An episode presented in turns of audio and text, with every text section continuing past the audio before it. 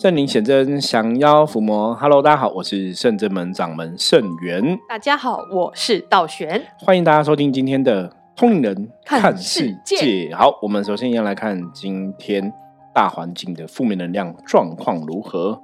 红兵啊，昨天黑竹，今天红兵哈，不遑多让哦，一样是五十分的外在环境的负面能量干扰哈。那这个红兵表示说，外在会有一些寒气哈，会影响到我们的一些运势啊，或是一些心情啊，然后状况等等的哈。那要怎么度过这个外在的干扰，让自己不要被外在哈影响哈？红兵提醒大家哈，今天做任何事情都要小心谨慎哦，细心不大意。如果你做事情可以比较细心的话，哈，今天这外在的干扰哈就不会对你有太大的影响。可如果今天做事情哦粗心大意的话，哦，你就要小心会有突锤的风险哦。这就是外在能量哈也会对你的运势啊，对你的今天的一些状况哈会有一些影响存在，所以大家要特别的注意。好，今天跟道玄哦继续来跟大家分享哦。我觉得我们最近大概将近一个礼拜吧。嗯，都在讲这些神神鬼鬼的事情哈，这样应该有满足一些朋友喜欢听这种神神鬼鬼的事情。对，因为是碰巧最近都有一些新闻冒出来，然后也燃烧了几天。对，然后大家其实对这种神明的代言人啊、神明的机身啊，哈，我觉得也是一个事件呐。我觉得我们通人看看世界，本来就是借由事件来跟大家。分享哈，以我们一样是神明的代言人，说以我们一样是神明的机身，我们在从事这些宗教服务的过程哦，我们的看法如何哈？那这也是顺应的哦，《通灵人看世界》这个节目的宗旨。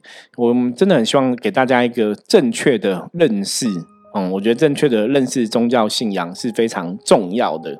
对，我觉得我们一定要透过这节目跟大家讲。去判断这些东西，因为对，其实因为以我们身为比如说正确信仰的正传正道人士嘛，就要这样讲嘛。你看到其实不讲，又觉得不行，一定要给大家正确的认识。又想说也不能讲太多或讲太明或什么的，因为你知道很麻烦。这个我早期刚开始做这行吼，就老前辈给我告诫过，他说你做这行你要注意。年轻人，你不要挡了别人的财路，你知道吗？对。所以我一直在做这行，其实我们都很小心谨慎，哦，就不要去挡人家的财路。那甚至来讲，我们之前讲过嘛，就很多东西，就算你是正确的，只要你是批判的，对，哦，评论的，他有些时候可能就还是会有一些。负能量是的，所以我们一直在过程中也是不太希望说我们在讲一些东西，或者我们在判断、在批判一些东西，那传递负能量给大家，我觉得这也不是很好哦。可是有些东西、有些道理，你不说清楚、讲明白，又怕大家听不懂。对，所以我们尽量都用分析，让大家去思考，就是要拿捏那个讲话的尺寸，然后好。那今天其实想要来跟大家聊个话题，刚好这也是我一个听友之前问过的问题哦。他问我说：“像他本来从小到大都是拜关圣帝君，可他长大之后，突然可能觉得，比方说他可能很想要拜济公师傅，可能觉得自己跟济公师傅比较有缘，那他就想要拜济公师傅。可是他想要拜济公师傅，这样子会对家里的关圣帝君不好意思，就是哎，从小到大都是拜你，然后我现在拜别的神，好像很怪哦，自己会过不去心里这个坎。那不晓得道玄你怎么看这个事情？” 其实神明不会在意这样的事情，好吗？对，的确哦，的确，神明不会因为你都拜，我都拜他，我生气，应该是不会这样子的。对，所以理论上来讲，哈，正神，我们现在讲正神跟邪神，或是邪魔歪道的信仰，哈，正神基本上来讲，比方说你你本来拜关圣帝君，那你今天长大可能觉得，哎，你跟金公师比较远，或是你想要拜他，其实那是 OK 的啊。对啊，因为有些时候你可能从小拜关圣帝君，那搞不好是你爸爸的缘分，或是你妈妈的缘分。嗯，未必是跟你最有缘的哈，所以那当然哈，我们从人的逻辑来讲哈，有些时候在思考这些神明的事情哦，你还是可以回到人的角度。嗯，我举个例子来讲，比方说你从小到大是关圣帝君照顾你、保佑你嘛，对对，那你今天长大了，可能你有接触别的神，可是你接触别的神，也不代表你就没有要拜家里的关圣帝君啊。对。对不对？所以其实自己也不用这样画地自限，说啊，我可能长大突然发现，哎，我的领主可能是济公师傅，或是我的领主可能是九连玄女，那我以前都拜关圣帝君，这样怎么办呢？会不会有冲突？哈，其实我觉得是不会的，因为通常如果你在这个家庭出生啊，那表示你跟关圣帝君缘分应该也是很深呐。对，所以不会说你觉得你现在想拜济公师傅，你就完全断了跟关圣帝君的缘分。对，所以我刚刚讲了嘛，如果你是在这个家里出生的话，你会跟家里这个原生家庭这个神，应该还是有一定的缘分。对对，会有连结。因为像我自己就是一个活生生的例子哦。我我我们家自小就是我妈妈就是拜观世音菩萨嘛，那当然我也不晓得为什么要拜观音菩萨，我也没有去特别问过哈。嗯，反正小时候就是拜观音菩萨，那我也一直觉得观音菩萨就是寻声救苦、很慈悲的一个大菩萨，有求必应的大菩萨这样子，所以我也一直拜他。那你看我是二十几岁，后来接触了九天玄女。嗯，然后从九天玄女教功夫哈，灵动，然后灵修进入这个道门哈，进入这个修行的一个道业道门的系统。那以逻辑上来讲，哎，九天玄女影响我很多，因为我是我一直拜观世音菩萨，可是好像也没有特别真的做什么修行功课，顶多就是念念经而已嘛。那反而才是认识九元玄女之后，才进入这个修行的大门。好，所以那时候我一开始一直以为我在。在我的人生的状况，因为我认识九元玄女之后开始修行嘛，对啊，我觉得那应该是九元玄女后来保佑我很多，就会有这种错觉啦哈。那当然的确九元玄女也保佑我很多。为什么我刚刚讲错觉？因为后来那时候就发现说，哎，虽然九天玄女保佑我很多，可是我身边跟我最紧的。永远是观音菩萨哇，就是很特别啊！你看我从小拜观音菩萨，所以我说，如果你出生在这个家庭拜这个神，他跟你一定有一定的缘分。对。可是就算我那时候相信九天玄女了，然后我回家就不拜家里的菩萨吗？一样要拜呀，我还是拜呀。所以我会去九天玄女庙拜拜嘛，去打坐去灵修。可是我在家里还是会拜菩萨啊，我还是念菩萨佛号，我并不会说忘记他嘛。对。哦，所以这个是一个宗教信仰，跟我们在人类世界。我觉得生活都一样哦，能不能忘了你的本？是。那为什么提到这个问题？因为我曾经有一个灵修的朋友哈，他也让他他是后来接触密宗的信仰，所以他跟密宗，比方说什么绿度母啊、白度母啊这些神，就是很有感觉这样子。然后也皈依那个仁波切哈，就是就是也也信奉这个喇嘛或仁波切这样子。可是他们家是传统的道教的。庙，哦，就是传统民间信仰这种，也是一个灵修的法的的走灵山的一个庙这样子。那后来那个庙一开始是他父母成立的嘛，嗯，然后后来是他他跟他哥哥就是在帮忙庙的事情哦，所以那时候他也在想说，哎，可是这是我们本来没有啊，我现在都信密宗的，这样子会不会不 OK？会不会有冲突？对，哦，我跟他说，那你有忘记你家的神吗？也是没有忘记呀，哈，所以那种家里的神，就是说你从小到大，其实这个神一直都要保佑你、照顾你，可是你也没有忘记他。可是你接触别的神，神别的神也会保佑照顾。我觉得逻辑上是可以的，除非只有一种哦。我觉得人是要，我们常常讲修行人要饮水思源。对，比方说你从小都被玄天上帝保佑，那你长大你就不理他，哈，你可能觉得密宗比较厉害，去拜密宗，不拜玄天上帝了。我觉得这样子可能就会有一点点。不是很理想，哈，那当然还是要就每个人的状况去讨论。所以基本原则上来讲，哈，你是在你在什么样的地方，什么家庭出生，你拜什么样的神，我觉得那种民众都有他的一种缘分呐。对啊，都其实注定好，就跟其实我们。上小学上一上还是要去国中啊，国中上上还是要去啊，也会认识新的老师嘛，哈，新的老师会教你新的道理嘛。然后国小老师不会因为你毕业就吃出愤怒，说你不能去国中学，你一定要跟我学一辈子，也不可能会这样子。对，道玄讲这个例子讲的非常好，这就是我们以前我也常常跟很多学生弟子举这样的例子，哈，就是神明真的就像老师一样。那他当然一定希望你越学越多嘛。比方说，我我是一个专科教你英文的老师，那你今天遇到一个老师教你历史，他当然会希望你去多学。可是他当然有希望你不要忘记英文嘛，哦，那你去学历史可以增加你的增广见闻，或者增加你的知识嘛。对，他不会拒绝你去学习成长啦。是。那我觉得，当然我们自己在这个过程中，你也要知道你的本在哪里。对，觉得这个很重要。对啊。其实我觉得讲到这个，因为。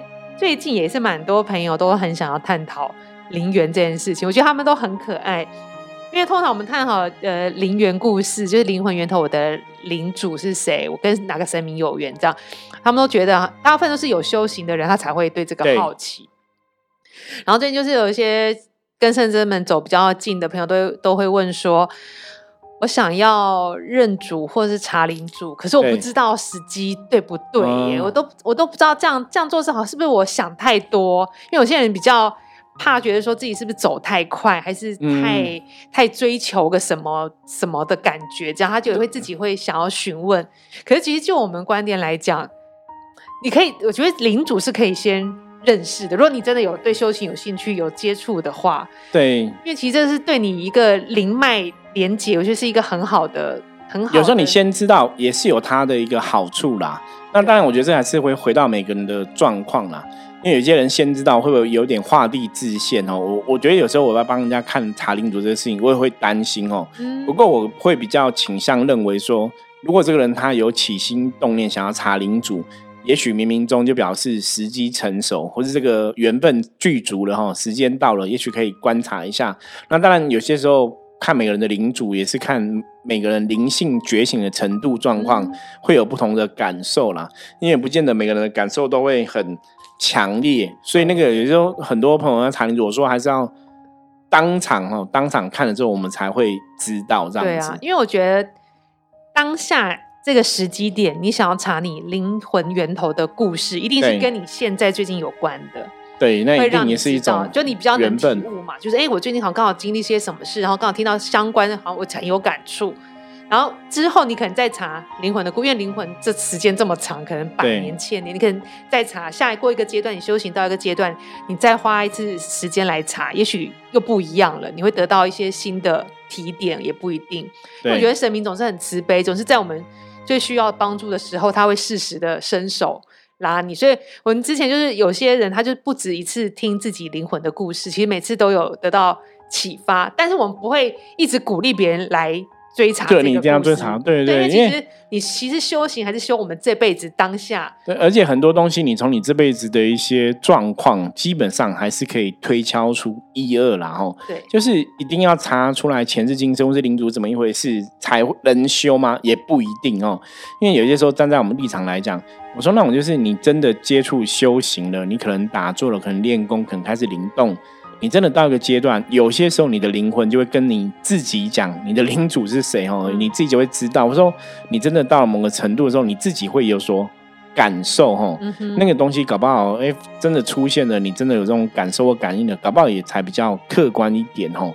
所以不见得，我们如果站在我立场，我我会觉得不用每个人都一定要查。对可是当然，大家会想要查，那也是一种，也许冥冥中真的有一些缘分的安排哈。那我们通常就是顺着这个安排去看看哦。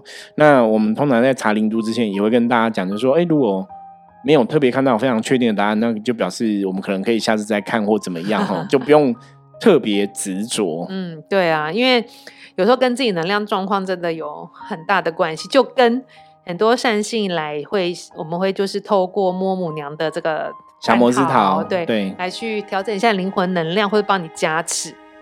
那有时候我觉得时机点到，可能现在就是刚好一个什么什么点要跨越，或者什么事情要被提醒，然后母娘可能就会给我看一个画面，对，道玄都会看到画面，对很厉害，所以大家那个有空让他来摸一下 你。讲还没讲完。啊，我说对，有些人就是画面很多，对，可他也没有特太多接触修行，可他今天刚好有一些状况需要被提醒。可是有些人，比如我修了很久要来摸，我就觉得好像讲的很平淡，对，所以就是没有一个标准，因为我也不能控制，就跟看灵缘跟灵主是一样的。就是母娘神明会讲啦，神明会让道玄知道说这个人我们要提提提点他什么，这个人我们要跟他说什么哦。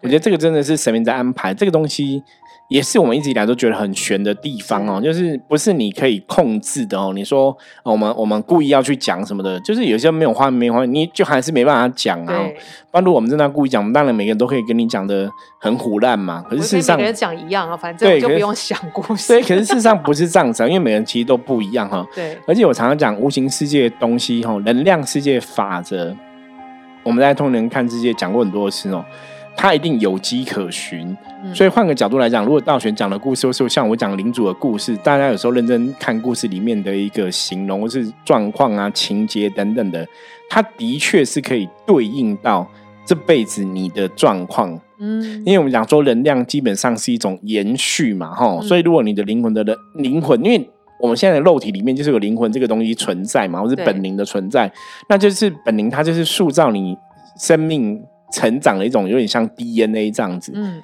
所以理论上来说，你的灵魂怎么样，你就会长成什么样子 哦。你的能量，那我们在白话讲就叫你的能量怎样，你就会长成什么样子。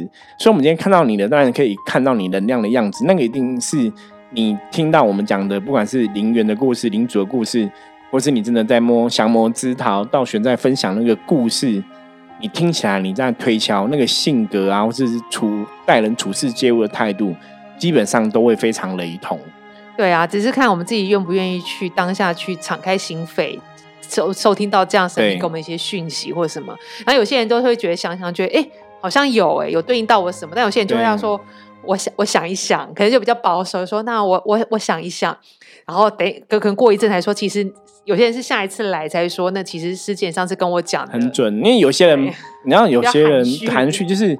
不好意思面对自己心里或者曾经的错误，或者说，比方说有些错时，你可能比方脾气不好啊，或是很多东西你可能太执着啊，那也就是我们当下跟这个人讲，他未必当场会直接同意。嗯，对他就会不好意思，因为你来讲他嘛，那可能事后他来讲说，其实师傅你讲的很准，这样子，我真的有这样的一个缺点，我自己也知道哈。那没想到我以前也是这样子哦，那我们就跟他讲说，能量本来就是延续嘛，所以如果你以前是这样子，你现在是这样，就表示说，哎，那你可能真的要面对这个加把劲一下哈，就是表示你没有认真去思考，说认真去做一些改变。对啊，所以我觉得，所以不管是你看灵源，或是摸小魔之桃的时候，有被。提醒些什么？我觉得这算都是很有福报，因为我们今天可以知道我们要改改变的地方在哪里，我就可能会往前走一步了。如果你真的是要脱离轮回，或者总是要面对这些曾经没写完的功课，或是曾经一些什么什么的缘分，我们要去把它圆满掉。所以我觉得能够查灵缘，查不管什么，然后你听到神明给你的故事，我觉得这都是一个很棒的缘分。因为真的，你看全台湾就讲台湾桥这么多人，不是每个人都有机缘。你就可以听到一些事情，你心灵获得了一些答案，或是一些力量，或是神明的加持。我觉得这都是很棒的感受，所以我觉得大家来圣真门都可以好好珍惜这些神明给我们的东西。对，那因为我们在查领主的部分，基本上都是我主要在查嘛。对对，那因为我是一个很理性的人，所以很多时候大家查领主，你会发现我就是要思考，就是要感应，然后我又透过很多工具，会透过象棋。然后会透过塔罗牌这样子哦，甚至透过测字，就是会有很多工具啊都用上哦。因为我我的个性我比较想说，如果说我从这些地方看到的内容跟我感应到的东西是比较相近的，我会觉得那个比较客观然后那因为原则上是这样嘛，当如果答案答案基本上就是只有一个嘛，它不会很多个嘛，所以我们是从。不同的工具去追寻同一个答案嘛，哈，所以理论上应该是都要很精准这样子。所以大家有时候在等我查领主的时候，你可能就要等一下哈，等一下我的感应，等一下我的占卜这样子哈，我会去把这个东西给理清哦，才会跟大家讲这样子，也是让大家了解一下。不然有些时候像客人来那边查的时候，我说你等我一下，然后他就看我跟人很忙，我不怕他们想说圣叔你在干嘛？你是不是很忙哦？一下拿象棋，一下拿塔罗牌，一下子在。啊，闭眼睛在干嘛？这样子哈，对，其实都有它的道理哈。可是我觉得师傅很厉害，因为师傅每次要查灵主这些，那卦真的只有他自己明白，因为这个真的很深。因为查，因为神明有各种神尊，对，因为我不可能每一次讲都是观世音菩萨或观世。真的，我们的信仰里面的神太多，有些时候头我自己哦，坦白讲，我在查灵主的时候压力都很大。对，神明这么多，可以发展的故事这么多面相，但是我觉得师傅每次很认真查完后讲故事。最近客人故事都还蛮特别的，我觉得。而且你真的会去符合他的状况了。对，然后所以所以这个也是为什么奇妙。我一直都很相信真的有神哦，因为这种东西就是，因为我自己是一个非常理智的人，其实道玄也是。我们我觉得我们深圳门很多人都很理智、很理性啊。所以我们在接触这些无情的事情的时候，很多时候我我就觉得这样有个好处，你真的会跳出来看。嗯，你不会说真的被所谓的感应给钳制，或是被感应障碍、被感应牵着走哦。包括像道选的时候做到一些梦，他也会跟我讨论或怎么样，我们会去判断说，哎，这个资讯到底是真的假的？对，是胡思乱想的，还是神明给的？哈，对。那包括我们在判断客人的很多事情的时候，其实为什么我刚刚讲？会透过很多种工具一起来看哦，因为我也不希望落入自己一种先入为主，或者一种就是你只是单求感应神通的一种状况哈。对，因为感应的东西很多时候你它真的是很虚幻，对，所以我们也会很担心哦，就是说如果你没有很很仔细有脑袋去判断的话，我们这也不希望被感应给。给那个制约。对啊，不然这样子突然哪一天被渗透了。对，因为很可怕。因为我觉得，其实我们这样子不是说我们能力不够，是说我们我们没办法有感应到一些事情，而是说我们的确在实物上哈，我们讲说我们在接触无形世界这些看不到世界的时候，我们是非常小心、非常谨慎哈，我们非常谨慎的态度在接触。不会卖弄神通啦。对，我们不会说，那我感应一下，一定就是这样子哦。就算我们觉得一定这样子，我们还是会。旁敲侧击，左观右察，哈，我们用很多东西去判断。那包括像之前有些时候我们在讨论网络上的一些别的公庙或是别的团体的一些影片，我们在判断说，那这个到底是神还是鬼？那为什么觉得他是神？为什么觉得他是鬼？哈，这也是通人看世界这个节目的宗旨。我们最主要是你要用你的智慧看透这一切。而不是用你的感应看透哦，我觉得用智慧看透，你才能真的学到这些东西哦。因为毕竟现在这个时代，虽然说很多人在修行，可是不是每个人都会有感应嘛。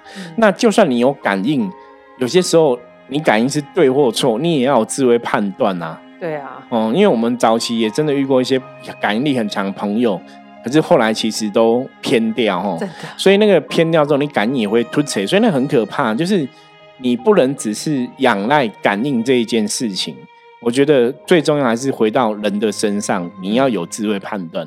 对啊，因为其实有时候周围有一些感应很强的朋友，对他就像师傅说，他可能感应很多次都是对的。当有时他讲出来不对，其实有时候我们会说，哎，好像不是这样子。我觉得他们未必会接受啊。对他们有时候反而会生气。我觉得当你从这个生别人给你的意见你没办法接受，觉得自己是对，开始生气，开始我觉得可能就已经被有一些负面。对对，因为早期我们真的的确认识一些朋友，因为会有个问题，就是有些朋友他有感应，他未必是。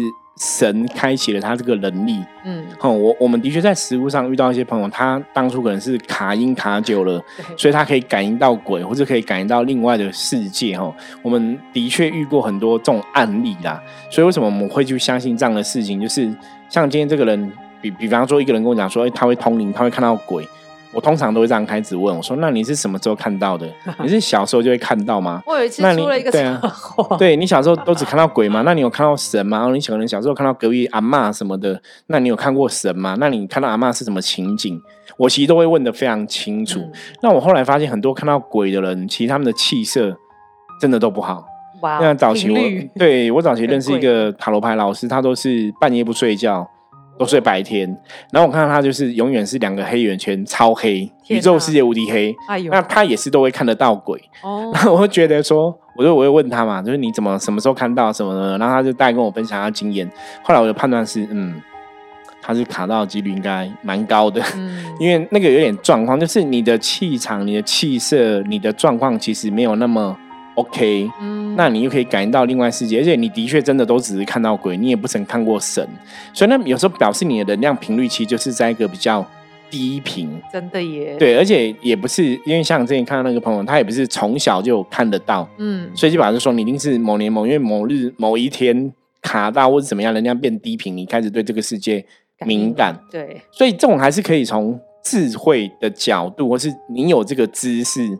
哦，你有这个经验，你就可以判断。所以，会不会现在有些听友觉得他现在其实也是蛮敏感，开始回想 回想自己，那我是什么时候开始的啊？怎么那种？对，然后我我觉得可以判断，因为我认识的一些通灵朋友，我刚刚讲嘛，他们一开始因为鬼的关系，让他们有通灵能力嘛。对。那后来他们也是岛上正统的一个修行，然后慢慢把自己的能量做调整。我以前早期就有认识一个师姐，她是那个关灵术，就是绑红布去关落音这样子哦。关灵树认识一个师姐，但一一开始那个师姐也是都只能看到鬼，嗯，然后她的元成功啊，我那时候听说她元成功里面就是像鬼屋一样哦，就是有蜘蛛丝啊，然后可能神桌上面那个蜡烛还倒啦，神像还倒，反正就很可怕这样子。但后来他整个人，因为那个代表他人的身心灵状况，对。可以前他那时候身心灵状况的确，那他那时候是一开始这个卡音很严重。可他后来就接触修行嘛，所以他可以看得到鬼，所以他在接触修行之后，慢慢调整自己的状况。那结果他调整之后，果然他的元成功就变得很亮，然后就变得哎，开始都很整齐，也没有蜘蛛丝啦什么什么的。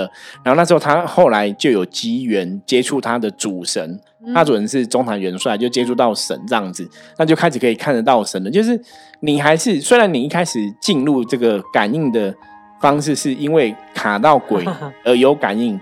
可是后来你还是可以调整。对，那像我们遇过的朋友，像这样的类型的朋友，其实他们家蛮多的。对啊，就是一开始是被鬼开启，或者说像刚刚道玄讲了，他有了可能出意外，出一个重重大车祸什么的，哈，头撞到然后怎样，可是他们后来是可以转向一个比较好的一个修行。对啊，其实不管是东方修行人还是西方，其实我看西方超多这种通灵的书，什么与神对话啊，对。与什么高龄与天使对话的人，都是一个濒死边缘之后醒了之后，对。他发现哎、诶我可以跟某个光亮、某个天使、某个高龄对话，他们才去出书。发现对。超多书都是这样因为样，他们平平时的边缘，那时候就是你已经在那个阴阳交界处，所以的确那个灵性的开启能量是很开启。对，可是以现在我们的知识，大家如果听到这个，像刚刚道玄讲这个，我一听到我就会判断说，那他到底是跟鬼还是神，对还是要了解一，下。那到底是天使呢，还是只是一个飘飘？对，因为的确也会有这样子哦。所以大家怎么，大家怎么去判断？大家听了我们节目这么多集，用智慧去判断。对，然后要看什么？这个人，这个人哦，哦不要看他的通灵感应，你要看这个人，这个老师或这个这个灵媒，这个通灵者，对他有没有慈悲心，他有没有大愿，他对人类是不是充满爱？你从这三个角度去判断，你就会知道说，那他看到到底是天使还是恶魔。如果他是非常有慈悲心、非常有爱的，非常有大愿、有很大的愿力、有慈悲心、有爱，那他看到天使的距离，我个人会觉得很高。嗯，可如果他是一个就是对人觉得人类很坏，觉得人类都会害人，他觉得不相信讨厌人群、讨厌人类，对人类没有爱，然后他也没有大愿，那他看到鬼的几率就会很高。对，因为天使不会无缘无故来跟他一直狂对话。对，因为我们真的以前遇过这种朋友，就是我曾经用刚刚讲的方法哦，请一个朋友，就他自己判断，他也是小时候突然就是会看到阿飘，那我就跟他讲，结果他自己听听，他就嗯，我说师傅，我应该是卡到音才有通灵力。我说为什么？他说因为我觉得我还好，我好像没什么大愿，你要自己会知道啊，所以我觉得很好，你要面对自己啊。因为你没有大愿，所以你看到的应该是阿飘给你的，而不是神嘛。嗯哈、如果你有大愿，那那能量会不一样嘛。所以这个是一个检视的状况。那卡到一没关系啊，我们处理它，我们可以扭转它，我们可以提升自己的能量，让那个负面能量远离。让你今天灵性既然已经被开启了，不管是神开启你的灵性，鬼开启灵性，还是你自己练气功啊，你或者你打坐灵动开启你的灵性，我觉得那都不是重点，重点是之后你自己是不是真的在修行上面，你可以好好做修行的功课，你可以让自己的慈悲心越来越巨力巨大哈，然后你可以真的有所谓的愿力产生。对，所以很多时候当下虽然现在我们不是一个很 OK 的状况，我们没有很大发愿，可是随着修行状况，你当然可以让自己越来越好，可以有更大发愿哈。所以大家倒也不用觉得说啊，那原来这样子，我以前可能感应通灵是看到鬼，我是鬼开启的，这样会不会不好？其实没有关系哦，你可以修的修成，还是可以修成正果哈。对因为我们真的实物上认识一些朋友，都是因为阿飘开启的通灵能力，对可是后来修行之后，还是可以去变成正向能量。对啊，那这样子还要感恩这阿飘开启修行的路，因为搞不好你没卡，你不想到修行这件事，也是啦，也是觉啊。对，可是这也是一个生活里面，搞不好这也是冥冥中他可能跟这阿飘也是有一些什么缘分哦，啊我觉得这也是很玄。可是我们这样讲这个东西是，我们的确实物上遇过很多次，因为阿飘卡阿飘，然后开始进入修行，然后成为很好的老师，也有遇过这样的老师哦。嗯，所以大家也不用想太多哈。可是最终就是你只能保证自己，或是你只能要求自己，你是不是真的有越往越好的方向前进哦？比方说，你接触修行之后，你的心越来越充满爱，你的心越来越宽阔，你的脾气越来越好。对我常常讲，接触修行之后，你应该是要越来越好哈。可如果你接触修行之后，你是越来越不好，你就表示有些东西要调整对，。哪里地方有状况？对，哪个地方有错，哪个地方要调整哈。这个是我们节目讲了非常多次哈。接触修行，你一定要越来越好哈，因为如果你走路的方向是正确，你一定会越来越好。可如果你接触修行之后，你诸事不顺，那你真的要来找我好好聊聊哈，看是到底哪里出了问题，我们要找到问题点，然后来调整哈，这样也才会让我们的人生越来越好哈。对啊，套一句济公师傅说的过的话：今天比昨天进步，就是好的进步，对不对？。对，金庸是不是讲过这个？然后今天你比昨天进步了，就是就是对，而且重点是跟自己比哈跟自己比，没有跟别人比哈。你今天比昨天更进步哈，你的状况更好，那就表示你走在正确的道路上哈。对。好，我们今天分享就到这里哦。希望大家听通灵人看世界都可以得到哈，呃，这些正正确哈正向的一个知识哦，也可以让自己的智慧开启哦，迈向越来越好的人生。好，我是深圳门掌门盛元，大家如果喜欢我们节目的话，记得帮我们分享或是订阅。然后，如果想给我们鼓励的话，帮我们在 Google 五星按个评论哦。那谢谢大家的支持哦。任何问题不要忘记。加入圣人们的 LINE 跟我取得联系，好，我们下次见，拜拜。